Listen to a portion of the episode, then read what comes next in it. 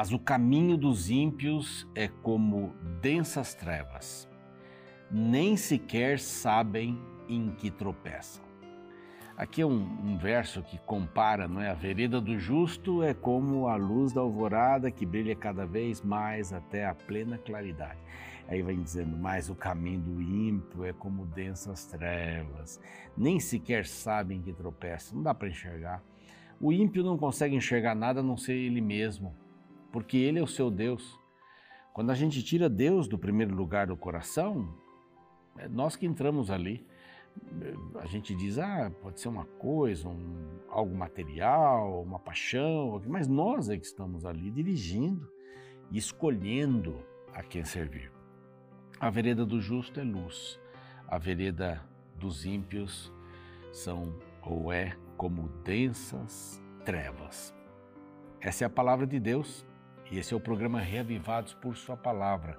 A palavra tem sentido. A palavra tem que ser buscada. Provérbios 4, 19 e 20, aliás, esse é o 19, lemos o 18 ontem, 19 hoje. A palavra de Deus em Provérbios tem coisas riquíssimas para a nossa vida, para nortear a nossa vida. Mas nós estamos juntos aqui com o programa Reavivados por Sua Palavra, um capítulo da Bíblia por dia, um processo da Igreja Adventista. Já é a terceira vez que a igreja faz esse processo Tivemos a oportunidade de participar duas vezes, no final de uma, uma inteira, e agora é a terceira vez, né? Esta aqui. E a gente tem o maior prazer de conhecendo melhor a Bíblia a cada dia. Estamos em números, vamos passar hoje para números 30, estamos quase terminando, aí mais uns 6, 7 capítulos. Terminamos números, vamos começar Deuteronômio, que é um Deuteronômio um livro extraordinário também, repete muita coisa desses livros que nós vimos aqui, iniciais da Bíblia. Bom, eu quero dizer para você que nós estamos no Spotify, estamos no Deezer, estamos no ntplay.com, que aparece aqui também. Estamos é, no YouTube, lá temos uma família bem legal, é a família do Reavivados, no nosso canal é Revados por Sua Palavra NT, esse é o nosso canal. E eu espero que você possa se inscrever se ainda não está inscrito, copiar o link, passar para as pessoas. Eu tenho certeza que elas vão gostar bastante de estudar a palavra de Deus todo dia. Você acorda, arruma cama, já faz alguma coisa. Estuda a palavra e sai para ser Jesus para as pessoas. Esse é o nosso moto. Queremos agradecer a você que tem participado como anjo da esperança. Os Anjos da Esperança e a Novo Tempo tem uma história de amor incrível, de muitos anos, desde o tempo do pastor Milton Souza. Ele começou com essa história do, dos anjos, anjos da esperança, e isso tem abençoado muitíssimo a pregação do Evangelho em português e espanhol para todo mundo. E quem viu como foi o começo da Novo Tempo, né? E quem vê o que ela é hoje é uma distância bastante grande. Deus tem posto a sua mão. Somos gratos aos anjos da esperança. Se você quiser se tornar um anjo da esperança, também é simples. Olha, o número telefônico está aqui. Basta ligar e você vai estar neste plantel fabuloso destes amigos da pregação da palavra que nos ajudam mensalmente para isso. Bom, falando em tudo aquilo que os anjos da esperança fazem, aqui nós queremos oferecer para você esta revista.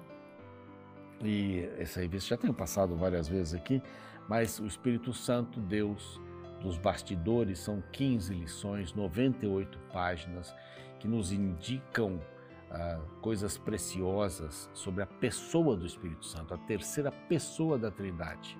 Cada membro da Trindade tem uma função diferente. E aqui é o Deus dos bastidores, como bem é, foi colocado como título. Outro número telefônico, você liga para cá, faz sua inscrição gratuitamente, ok? Fechado? Pode fazer no intervalo. Nós já vamos para o intervalo e na volta vamos estudar acerca da santidade das palavras, capítulo 30 de Números.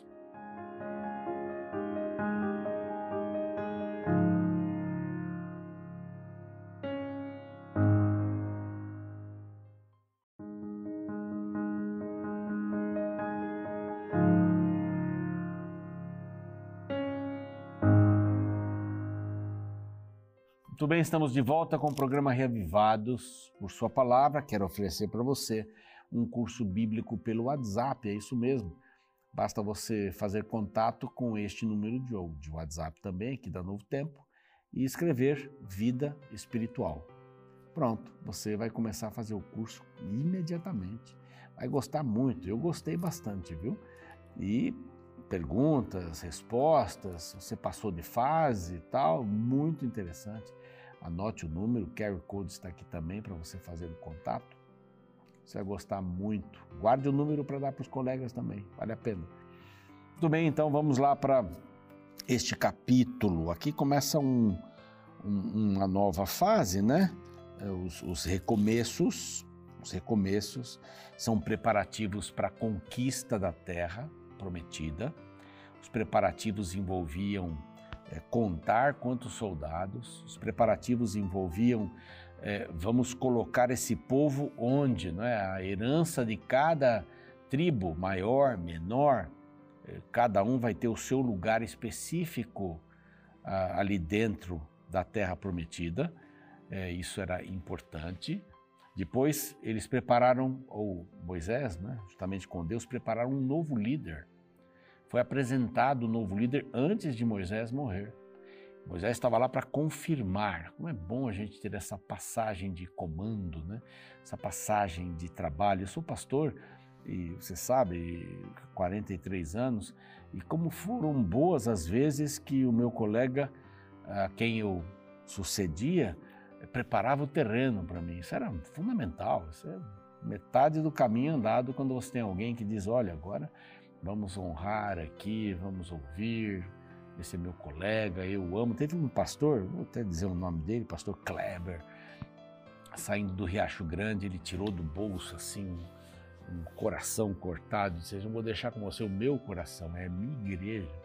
Me deu as chaves da igreja e o coração, um grande amigo até hoje, facilitou muito a minha chegada lá. Como é bom, né? Essa sucessão ser bem pavimentada e foi o que aconteceu ali. Moisés então ainda fala sobre a questão da adoração, as várias festas, dois capítulos falando sobre isso. E agora a santidade das palavras. Tudo que você falar, tudo que você mencionar, você tem que dar conta. Então fale palavras boas. O livro de Provérbios está cheio com esse negócio de palavras, né? As palavras ditas ao seu tempo, as palavras brandas desviam, o furor e tantas coisas, mas palavras, palavras, né? Aquilo que a gente fala não, não são só as palavras. Eu posso dizer assim, já disse que eu estou nervoso. O que você entendeu? Eu estou super nervoso. Né? O jeito que eu falo, o tom de voz, a entonação, né? os gestos. Então nós tínhamos que pensar bastante antes de falar, porque as palavras não são como as pipas pipa, pandorga, papagaio, maranhão, cada lugar tem um nome. Né?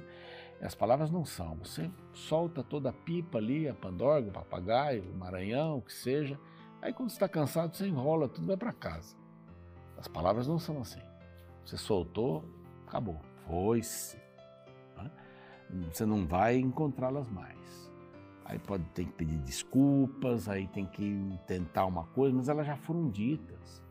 Muitas pessoas com quem eu tenho conversado têm falado um pouco sobre isso. Ah, como me arrependo de ter dito isso para fulano, para Beltrana, para é, realmente, a gente falou para buscar de volta é como jogar um travesseiro de penas, né? E as penas vão, não dá para recolher tudo. Não dá para recolher. Então pensemos muito nas palavras. Se você pensa, você vai falar melhor. Se você pensa mais, você fala melhor. Se você fala muito, aí vem o texto bíblico, na multidão de palavras não há sabedoria. Fala demais. A pessoa fala demais, fala bobagem. Aí tem gente que precisa falar, falar, falar, falar, falar. Aí falar bobagem. Por aí, pense, pense. Aqui então, em relação a Deus, em relação a Deus, a gente tem que pensar bastante. Falando em pensar, eu me lembro de uma história, não sei qual foi o pregador, não me lembro qual foi o nome do pregador, mas foi um desses famosos aí, Spurgeon, Moody, eu não sei qual deles foi, não me lembro mesmo, eu lembrei agora disso, não estava no script, mas ele na época das gravatas, gravata fina, gravata larga, no seu tempo a gravata larga era moderna. E teve uma pessoa na igreja que ficou muito incomodada com ele pregando com aquela gravata larga, moderna, e levou uma tesoura. Um dia depois do culto, chamou para falar com ele, ele atendeu. Ela disse: Pastor Fulano, eu trouxe aqui alguma coisa para ajudar o senhor. Falei, o que, que foi? Essa tesoura. O que o senhor vai fazer com essa tesoura? Vou cortar alguma coisa que o senhor tem muito larga, que é a sua gravata. Isso está indecente, não dá certo para um pastor. Aí ele disse assim para ela, é, minha irmã, a senhora pode me prestar a tesoura? Ela, pois não, porque eu tenho que cortar uma coisa antes. É uma coisa que a senhora tem muito grande, que é a sua língua. Por favor, coloque a língua para fora que eu vou cortar a sua língua. É, a língua é, é, pesada, é perigosa. Na relação humana, né, a gente tem que tomar muito cuidado. E em relação a Deus também.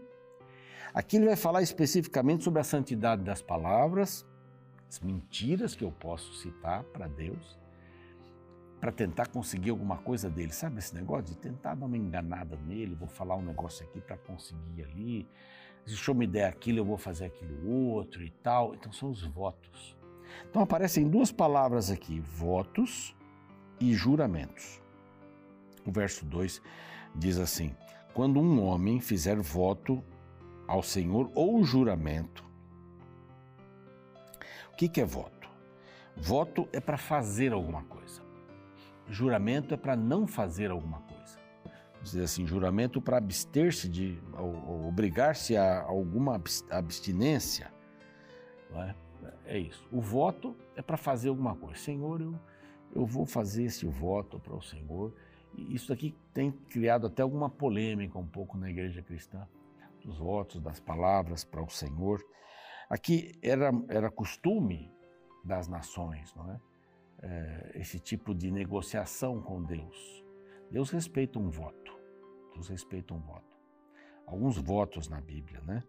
Voto de silêncio, o voto do, do nazireu, não cortar o cabelo, não beber nada fermentado.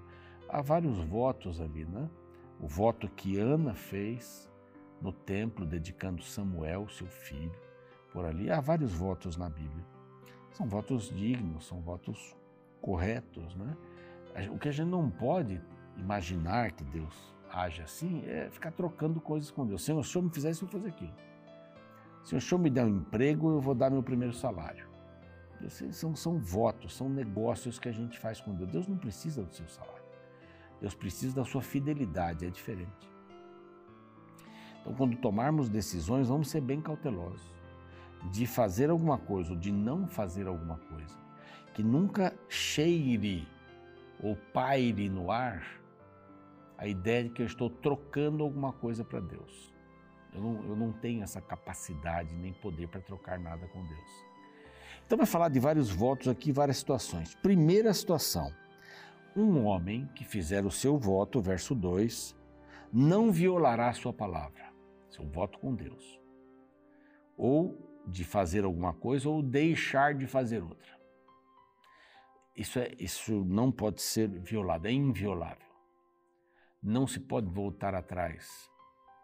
Não é? E isso deve ser feito segundo o que ele prometeu. Homem todo homem tem responsabilidade pela sua palavra e deve dizer. Agora, aqui coloca uma situação que muita gente olha e diz assim: nossa, mas a Bíblia é muito machista. A Bíblia é contra a mulher, porque a mulher não pode fazer nada sozinha. Dentro da visão do casamento, havia uma proteção para a mulher. Uma proteção para a mulher. Essa proteção não diminuía a mulher, nem aumentava a função da mulher, era uma proteção da família, da solteira, da que estava noiva, da viúva né, ou divorciada e da casada. São quatro tipos aqui que são apresentados. Tudo para manter o, o círculo familiar. Lá no pecado, Deus disse assim: a tua vontade vai ser para o teu marido. Isso era só uma indicação de Deus que entre dois um seria o cabeça. Isso não é uma vantagem nenhuma, porque Paulo explica que o homem deve amar a sua mulher como Cristo amou a sua igreja. Então, como a gente tem a, a gostosura de estar diante de, de Cristo dizer assim: Eu quero ser teu servo, o Senhor vai me amar. Assim, uma esposa deveria ver o seu marido, nunca a prejudicaria. E o grande objetivo dele é salvá-la, como líder espiritual e líder da casa. Não diminui. A mulher deve ser submissa ao marido. Esta é uma bandeira que alguns movimentos aí querem queimar. Como submissa? Não, nós somos iguais. Nós somos iguais. Devem ter respeito. Tem aqui outros textos da Bíblia que mostram a importância da mulher. Aqui também mostra a proteção da mulher. Então, nós encontramos a solteira na casa da família. Se ela fizer um voto e seu pai ficar calado, está tudo ok. Se ele interferir, se ele a aconselhar, ela muda o voto. Aqui está a noiva. Então, está noiva, está na sua casa com o pai, mas já está noiva. Então, é este futuro marido que diz alguma coisa. Se ele não diz nada, está ok o voto, se não ele diz alguma coisa, muda. A casada, então. É, aqui diz da viúva e da divorciada no verso 9. O voto da viúva e da divorciada, como? Era uma mulher que tinha independência, estava sozinha, é, tinha que ser válido. É igual ao primeiro que nós lemos aqui no verso 2 do homem. O homem falou, tem tem que se cumprir. A mulher viúva ou a mulher divorciada falou, tem que se cumprir o voto também. Não há ninguém dentro da família que discuta isso com ela. E finalmente a mulher casada. É mesmo, segue o mesmo caminho. A mulher casada, se o marido não fala nada, está tudo ok. Se ele fala alguma coisa, então o voto, ela está, não precisa cumprir o voto. Sempre para preservar a família nesse sentido. A família é o centro, diz aqui, não é negativo isso. A gente pode olhar de maneira negativa. Pode olhar de maneira negativa, mas a sociedade, além de funcionar assim naquela época, Deus sempre preservou a mulher. Sempre preservou. Não é um castigo de Deus que ela deva ser submissa ao marido. Alguém tinha que ser submisso. Alguém tinha que dirigir. E nessa escolha, o homem foi primeiro a ser criado. A mulher foi tirada do homem, tirada do seu meio, não da cabeça nem dos pés, nem para dominar, mas para ser uma igual adjutora, companheira. Mas dentro desse esquema de família, o homem tem que proteger a mulher, em todos os sentidos. Então, as palavras devem ser muito bem pensadas hoje. É uma coisa que aconteceu naquele tempo, isso não é mais o que uh, se faz hoje, mas as palavras têm que ser muito pensadas. Hoje, talvez marido e mulher devem discutir bastante alguns aspectos. Vamos dizer que a mulher diga assim: não, eu vou dar todos os, naquela época, eu vou dar todos os, os animais aqui para Deus. Ok, é uma coisa bacana dar tudo, mas não podemos dar tudo, então não vai dar tudo. Nós temos que tocar a família, né? tem que ter coisas para a gente poder sobreviver. Então, Hoje, as decisões são muito boas quando são tomadas em, em, na parceria, né? um com o outro. Então, cuidado com as palavras, as palavras são santas, são importantes. Que Deus possa abençoar você e sua família para que você sempre tome as melhores decisões. Família é muito importante, estarmos protegidos e protegendo uns aos outros. Ali isso tem traz muitos benefícios para todos. Vamos orar, Pai querido, pedimos a tua bênção, que possamos cuidar bastante das nossas palavras. Talvez não entendamos bem esta funcionalidade dos votos com mulheres e homens, mulheres de diversos tipos, mas uh, uma coisa nós sabemos, que o Senhor sempre preservou a família, o Senhor sempre quis preservar esse círculo tão importante, sagrado, e que hoje possamos viver, talvez não nessa mesma circunstância, mas hoje possamos viver em unidade, em cumplicidade, em carinho, em amor, em humildade, uns para com os outros dentro de casa, para que o lar seja realmente um pedaço do céu aqui na terra. Essas bênçãos por Jesus. Amém. Bom, estamos terminando a minha parte aqui, o programa segue um pouco e amanhã a gente volta com o capítulo 31 Vitórias da Fé. Você vai conhecer o capítulo 31 amanhã. Até lá.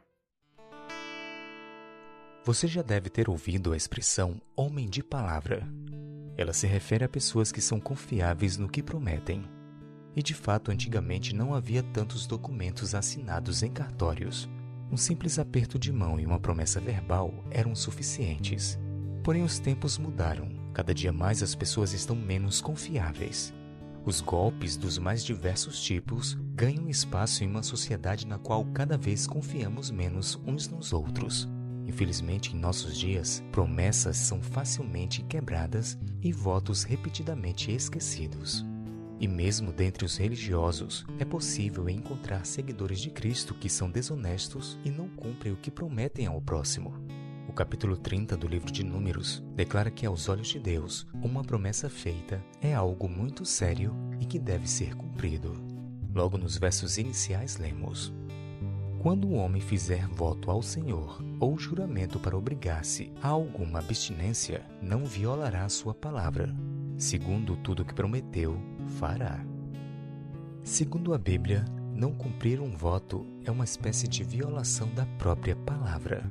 Ou seja, uma pessoa desonesta está se autoviolando, pois está destruindo a si mesma ao criar uma imagem de incoerência entre o que promete e o que faz. Desonestos são indivíduos mentirosos para os outros e para si mesmo. Por isso, diante da importância de nossas promessas, alguns princípios deveriam ser considerados. Primeiro, se não puder cumprir, não prometa. Porém, se prometeu, faça de tudo para cumprir. Afinal, a sua palavra é a sua reputação. A boa reputação é uma chave poderosa que abre muitas portas. Porém, a reputação negativa é uma mancha que dificilmente é esquecida, a qual acompanha a vida do desonesto, fechando portas e fazendo-o perder valiosas oportunidades.